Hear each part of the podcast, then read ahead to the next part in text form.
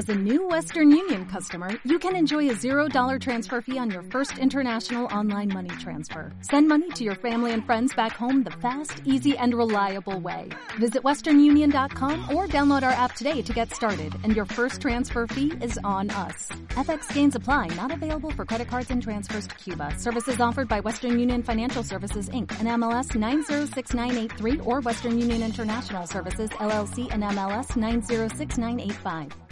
Otro capítulo más de la enciclopedia táctica en Play Football. Esta semana hemos empezado hablando eh, del Kun Agüero, de los falsos nueves.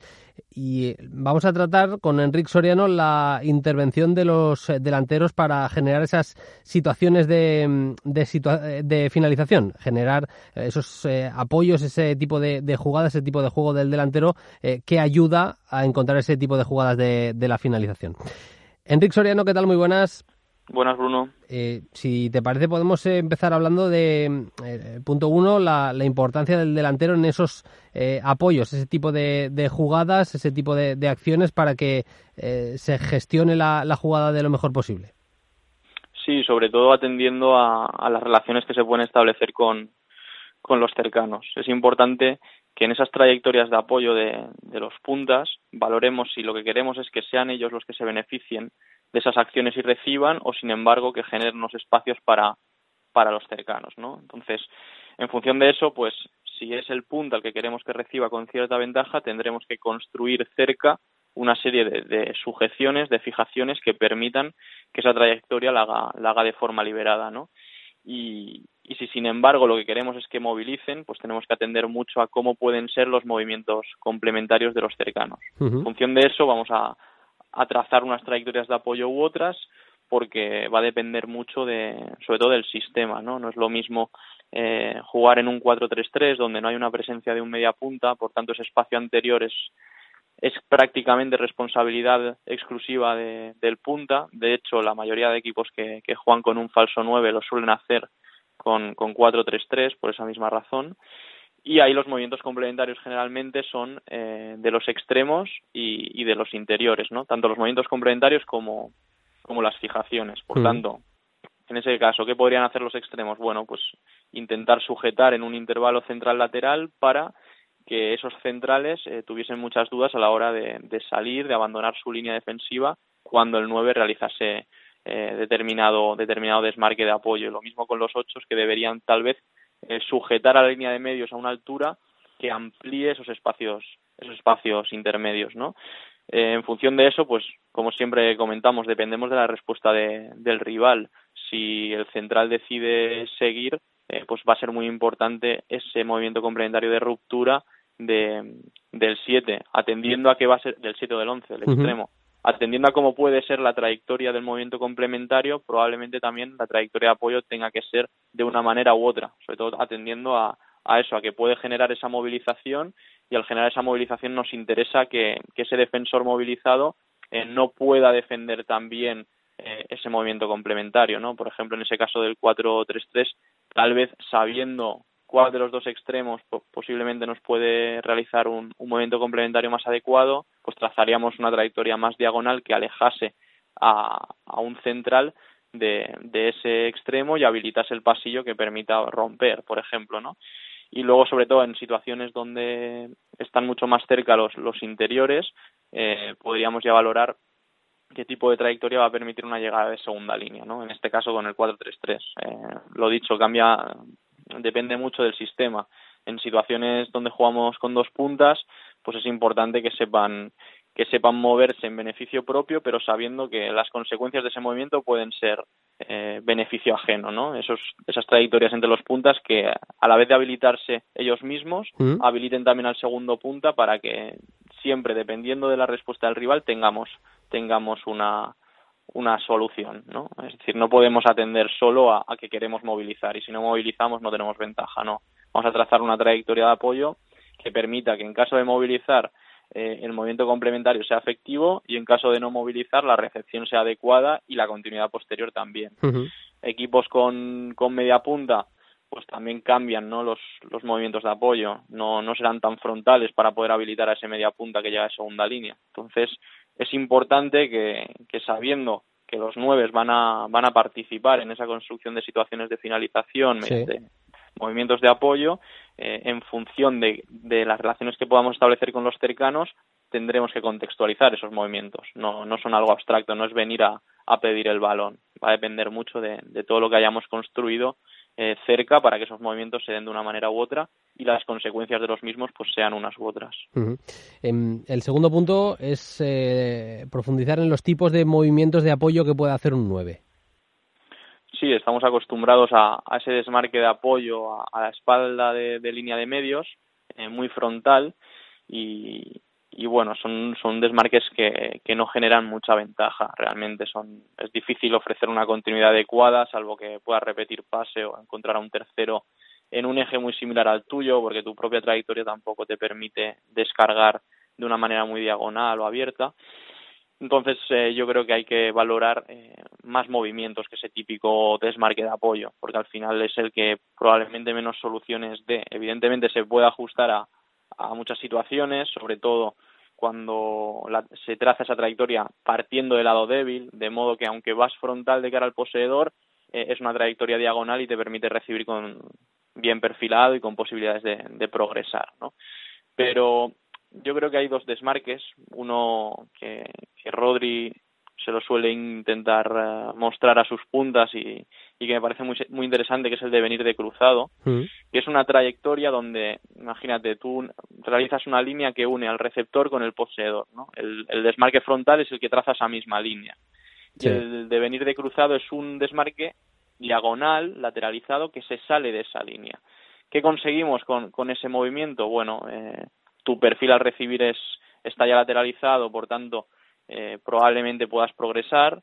Eh, con esa trayectoria lateral percibes cómo te viene el pase, pero también la respuesta del rival, porque ya tienes un perfil donde el rival no está a tu espalda, está a tu costado. Mm. Eh, es más fácil encadenar ese movimiento con, con uno de ruptura sin que el rival corte tu carrera porque no lo tienes a tu espalda, lo tienes a tu costado, por tanto es mucho más difícil que te corte la, la carrera y esto eh, sucede tanto cuando realizas un movimiento de verdad mentira, que después de realizar e-, ese, ese apoyo antes de que el balón salga por parte del poseedor, eh, le ofreces una ruptura, como cuando, cuando encadenas un movimiento después de descargar.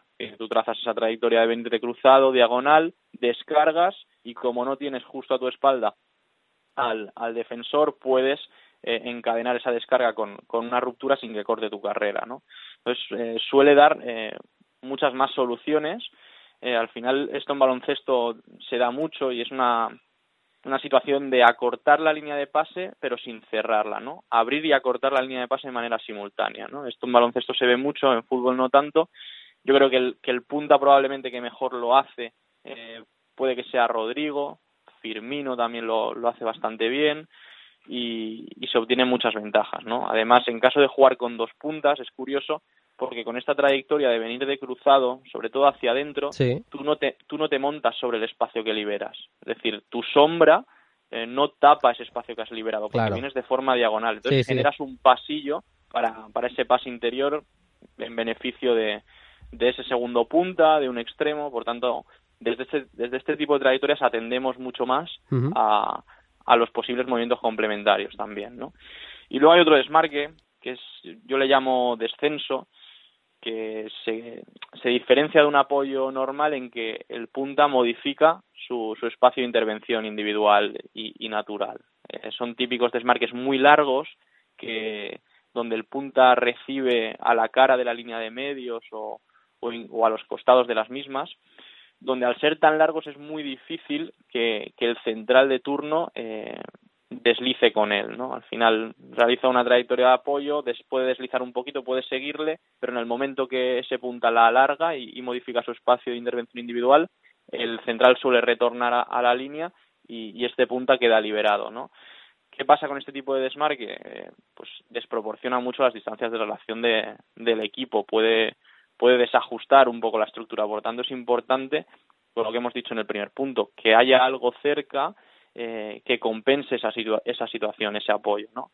Eh, esto en el City se ve con mucha frecuencia. De hecho, con Agüero eh, lo vemos muchas veces. ¿Qué pasa? Que cuando Agüero desciende, suele haber alguien que, que ocupa esa, profundidad. Mm, mm. Exacto. Suele ser De Bruyne, Silva, suelen permanecer profundos y, de ese modo eh, equilibras un poquito un poquito los apoyos, ¿no? Y, esas conductas de, los centrales que tal vez la primera vez que, realiza un descenso el punta eh, no, no desliza hasta el final, sino un poquito, pero si, nos, si ve que no tiene ninguna amenaza, acabará deslizando, ¿no? Y, no tendremos respuesta para, para esa situación que, que ha proporcionado el central. Por tanto, si equilibramos los apoyos, si hay amenazas en el espacio liberado por ese punta en el descenso, probablemente eh, sí que podamos atacarlo de, mm. una forma más adecuada. No es un movimiento exclusivo de, los puntas, eh, suele darse mucho por parte de los mediapuntas interiores que descienden en exceso en salida de balón y, vienen siempre liberados, se giran.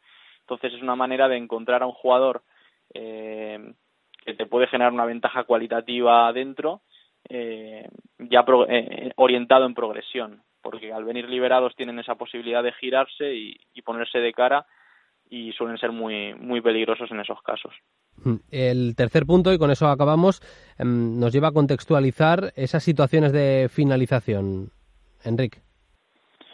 Sí, porque al final tenemos que atender a eso. Eh, ayudan en unos espacios anteriores eh, a esa construcción de situaciones de finalización, pero luego probablemente tengan que, llegar también a finalizar la, acción. Lo que hemos dicho, es importante la complementariedad de, de los cercanos. Al final, si viene en apoyo, probablemente el área, el primer palo no lo va a atacar otra vez el 9 porque esa distancia no se lo permite. Igual es un media punta, igual es un extremo de lado fuerte si juega bien cambiado y sabemos que va a centrar el, el lateral. Eh, tenemos que contextualizarlo, pero lo que sí que podemos eh, saber es que ese punta llegará desde segunda línea probablemente y mientras él está llegando, probablemente los defensores estén ya, ¿no? Entonces obtiene ahí una situación de, de ventaja dinámica, que es una otro tipo más de, ventaja posicional, porque al final es que, que, él llega mientras los otros están, por tanto es mucho más fácil anticipar, mucho más fácil intervenir de forma de forma adecuada. Esto lo vemos con, con Leo Messi, lo vemos muchas mm. veces, que llega desde segunda línea, ocupa punto de penalti y remata con, con mucha facilidad. Luego hay situaciones que tras su propia recepción, eh, al disponer de ese espacio para girarse, para ponerse de cara, eh, son jugadores normalmente que tienen capacidad de desborde y, y a partir de ahí de, recortar, de salir de un par de, opositores, pues encuentran tiros sin, sin eliminar a toda la línea defensiva, no, no necesitan eh, ponerse contra el portero, eliminan a un par y, y, tienen esa posibilidad de tiro, de tiro exterior, ¿no? bueno, son un poco las, las posibilidades de esos puntas, pero sobre todo es importante atender a, a la de los cercanos, ¿no? ¿Quién va a ocupar el área si viene el punta en apoyo? ¿Quién va a atacar los espacios si viene el punta en apoyo? Si eso lo compensamos, seguramente esa conducta de apoyo tendrá tendrá unas consecuencias positivas para nuestro equipo. Eh, son eh, diferentes situaciones los tres puntos eh, que hemos ido repasando en el capítulo de la enciclopedia táctica con las intervenciones de los delanteros para generar situaciones de, de finalización. La semana que viene más, Enrique, muchas gracias. Un abrazo. Un abrazo, Bruno.